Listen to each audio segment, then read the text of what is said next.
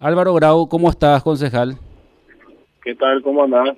¿Viste cómo son atrevidos los muchachos? ¿Cómo me mandan mensajes? Sí. Muy atrevidos. Bueno, rompieron hoy todos los funcionarios municipales. eh, ¿Te gritaron de todo también, Álvaro? Sí, de todo. Realmente son, son muy atrevidos y, y realmente violentos, ¿verdad? Eh, yo creo que estamos en la época de la ley del barete, el más fuerte, el que más grita y el que eh, el que más grita y el que eh, el, que- el, que- más grita y el que más fuerza tiene es el, el más violento, ¿verdad? Bueno, eh, ¿cómo sucedió? Porque vos planteaste el, el rechazo, planteaste la postergación. ¿Cómo fue para que esto suceda? Pues estamos hablando de una ampliación presupuestaria para la Intendencia, ¿verdad? Sí, la Intendencia pide una ampliación presupuestaria de 7.100 millones de guaraníes que se tendrían que eh, haber eh, tocado, eh, digamos, pero se devolvió a la Intendencia porque eh, no tenían los informes correspondientes que estábamos solicitando como Junta Municipal para lograr estudiar eso con, con la suficiente, digamos, minuciosidad que hace a- al, al pedido de una ampliación presupuestaria de, de esas características, 7.100 millones.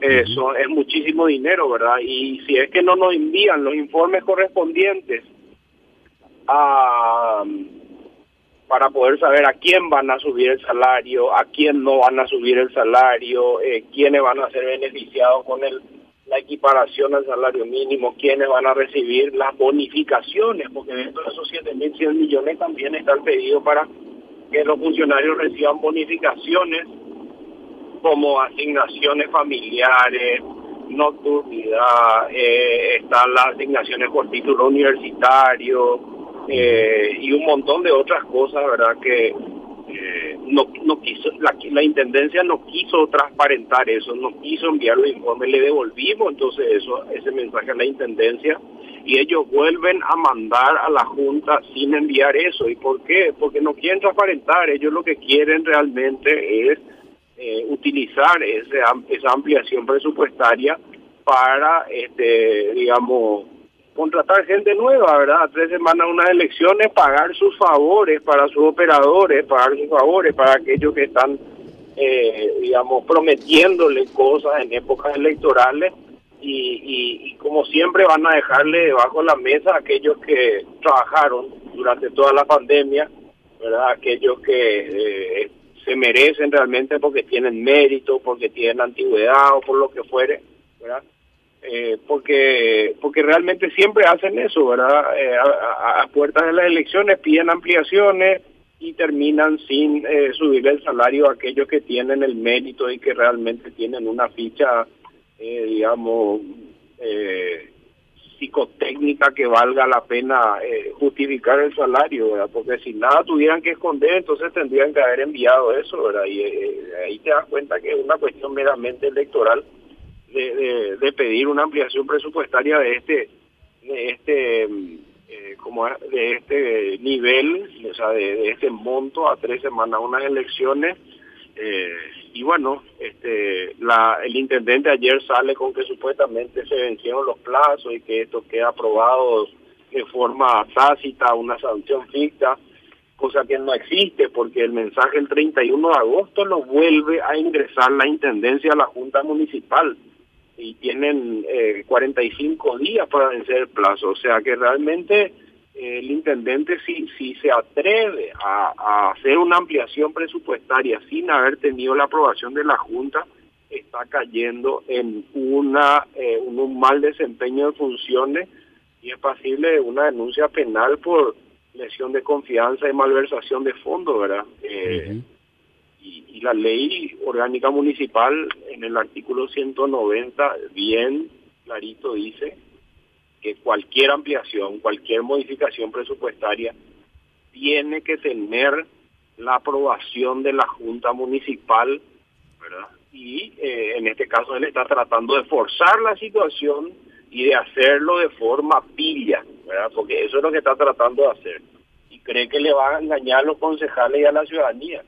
Pero demasiado claro, ¿eh? acá si él se llega a animar a hacer eso, yo mismo voy a pedir la intervención municipal y voy a plantear la, la denuncia penal en una fiscalía, ¿verdad? Álvaro, decías vos que la idea era también contratar gente en época electoral. ¿Cómo es que se puede dar una ampliación para asignaciones, como bien mencionabas, unificación familiar, eh, título universitario y utilizar para la contratación de personal? ¿Cómo se puede dar eso?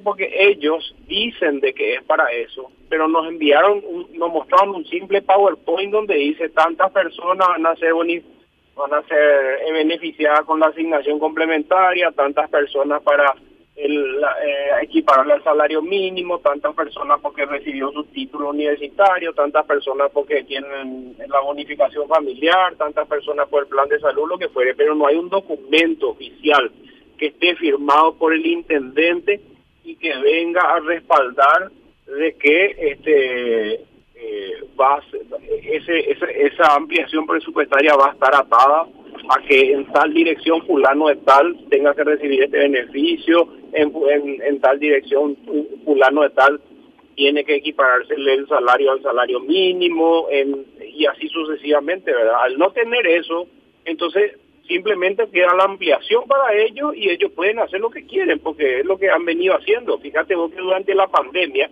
el intendente Rodríguez que hizo, los concejales no recortamos el salario, se le recortó el salario a los, a los directores, se le recortó la nocturnidad, las horas extra, las asignaciones complementarias, todo eso.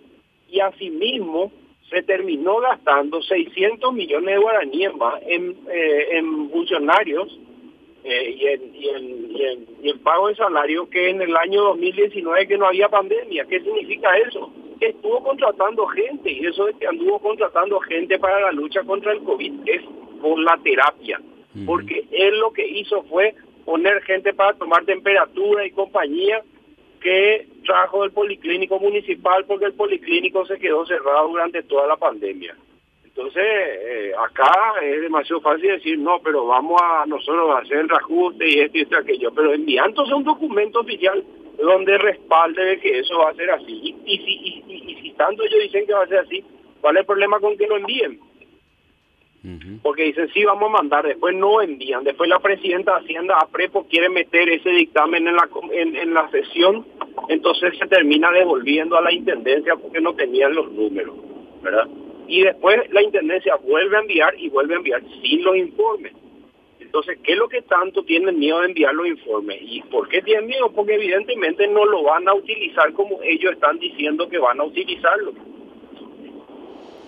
Bueno, todo un tema. ¿Esto cuándo se trata, Álvaro, así? ¿Cuándo van a volver a sesionar? Lo que pasa es que ese expediente está en la Comisión de Hacienda y es la Comisión de Hacienda la que tiene que dictaminar sobre eso y si la Presidenta de Hacienda no ingresa, eso es el orden del día de la Comisión, es difícil que nosotros podamos tratar eso, ¿verdad? Bueno, pero en el, en el momento donde, cuando se trata... Igual quedan más, o menos 30 días para que venza el plazo, o sea, hay tiempo. Ya. No digo esto eh, porque con lo que se observó hoy, con la, la, imagen y la actitud de algunos eh, funcionarios, me imagino que tienen que hacer a puerta cerrada el próximo tratamiento. Yo, yo creo que en primer lugar, este, la Junta Municipal tiene que hacer valer su autonomía y demostrar eh, de que de que es la, en la Junta donde se tiene que aprobar esto, que los plazos todavía no vencieron y las actas de la Junta Municipal son los documentos oficiales que avalan qué es lo que sucedió y qué es lo que no sucedió en cada una de las sesiones. Esas actas son aprobadas otra vez por la Junta Municipal y en la y en el acta de la sesión de hace 15 días atrás, eh, el 31 de agosto, está plasmado de que se da ingreso a este este documento que, que envía la intendencia solicitando la ampliación. Entonces, hay plazo vencido, porque recién hace 15 días, el 31 de agosto, que vuelve a ingresar y ahí empieza a correr nuevamente el plazo. Álvaro Grau, muchísimas gracias. Hasta luego, que pase bien, buenas tardes.